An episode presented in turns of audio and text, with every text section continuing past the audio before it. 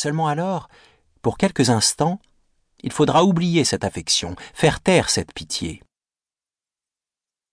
Dans une société de pures intelligences, on ne pleurerait probablement plus, mais on rirait peut-être encore.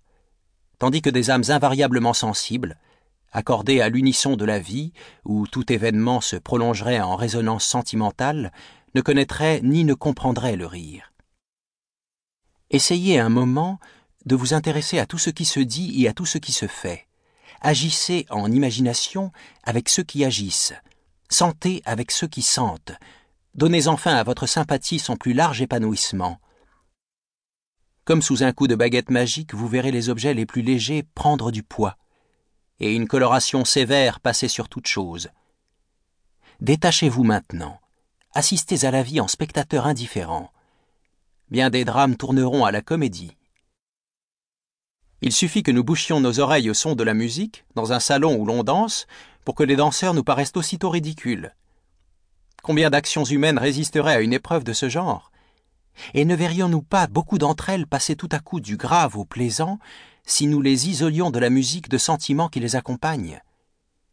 Le comique exige donc enfin, pour produire tout son effet, quelque chose comme une anesthésie momentanée du cœur. Il s'adresse à l'intelligence pure. Seulement, cette intelligence doit rester en contact avec d'autres intelligences. Voilà le troisième fait sur lequel nous désirions attirer l'attention. On ne goûterait pas le comique si l'on se sentait isolé. Il semble que le rire ait besoin d'un écho. Écoutez-le bien. Ce n'est pas un son articulé, net, terminé.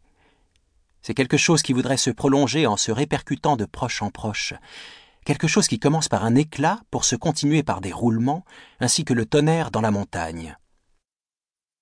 Et pourtant cette répercussion ne doit pas aller à l'infini.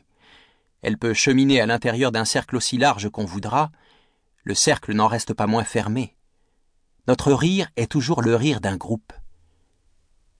Il vous est peut-être arrivé, en wagon ou à une table d'hôte, d'entendre des voyageurs se raconter des histoires qui devaient être comiques pour eux puisqu'ils en riaient de bon cœur, vous auriez ri comme eux si vous eussiez été de leur société. Mais n'en étant pas, vous n'aviez aucune envie de rire. Un homme à qui l'on demandait pourquoi il ne pleurait pas à un sermon où tout le monde versait des larmes répondit Je ne suis pas de la paroisse. Ce que cet homme pensait des larmes serait bien plus vrai du rire. Si franc qu'on le suppose, le rire cache une arrière-pensée d'entente, je dirais presque de complicité avec d'autres rieurs, réels ou imaginaires.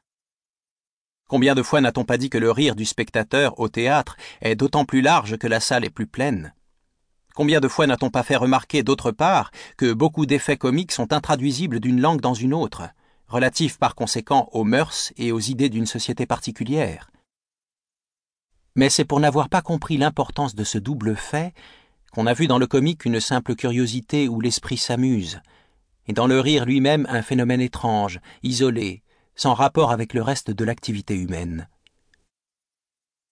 De là ces définitions qui tentent à faire du comique une relation abstraite aperçue par l'esprit entre des idées, contraste intellectuel, absurdité sensible, etc. Définitions qui, même si elles convenaient réellement à toutes les formes du comique, n'expliqueraient pas le moins du monde pourquoi le comique nous fait rire. D'où viendrait en effet que cette relation logique particulière, aussitôt aperçue, nous contracte, nous dilate, nous secoue, alors que toutes les autres laissent notre corps indifférent. Ce n'est pas par ce côté que nous aborderons le problème. Pour comprendre le rire, il faut le replacer dans son milieu naturel, qui est la société. Il faut surtout en déterminer la fonction utile, qui est une fonction sociale. Telle sera, disons-le dès maintenant, l'idée directrice de toutes nos recherches. Le rire doit répondre à certaines exigences de la vie en commun. Le rire doit avoir une signification sociale. Marquons nettement le point où viennent converger nos trois observations préliminaires. Le comique naîtra, semble-t-il, quand des hommes réunis en groupe dirigeront tous leur attention sur un d'entre eux, faisant taire leur sensibilité et exerçant leur seule intelligence. Quel est maintenant le point particulier sur lequel devra se diriger leur attention à quoi s'emploiera ici l'intelligence? Répondre à ces questions sera déjà serrer de plus près le problème, mais quelques exemples deviennent indispensables.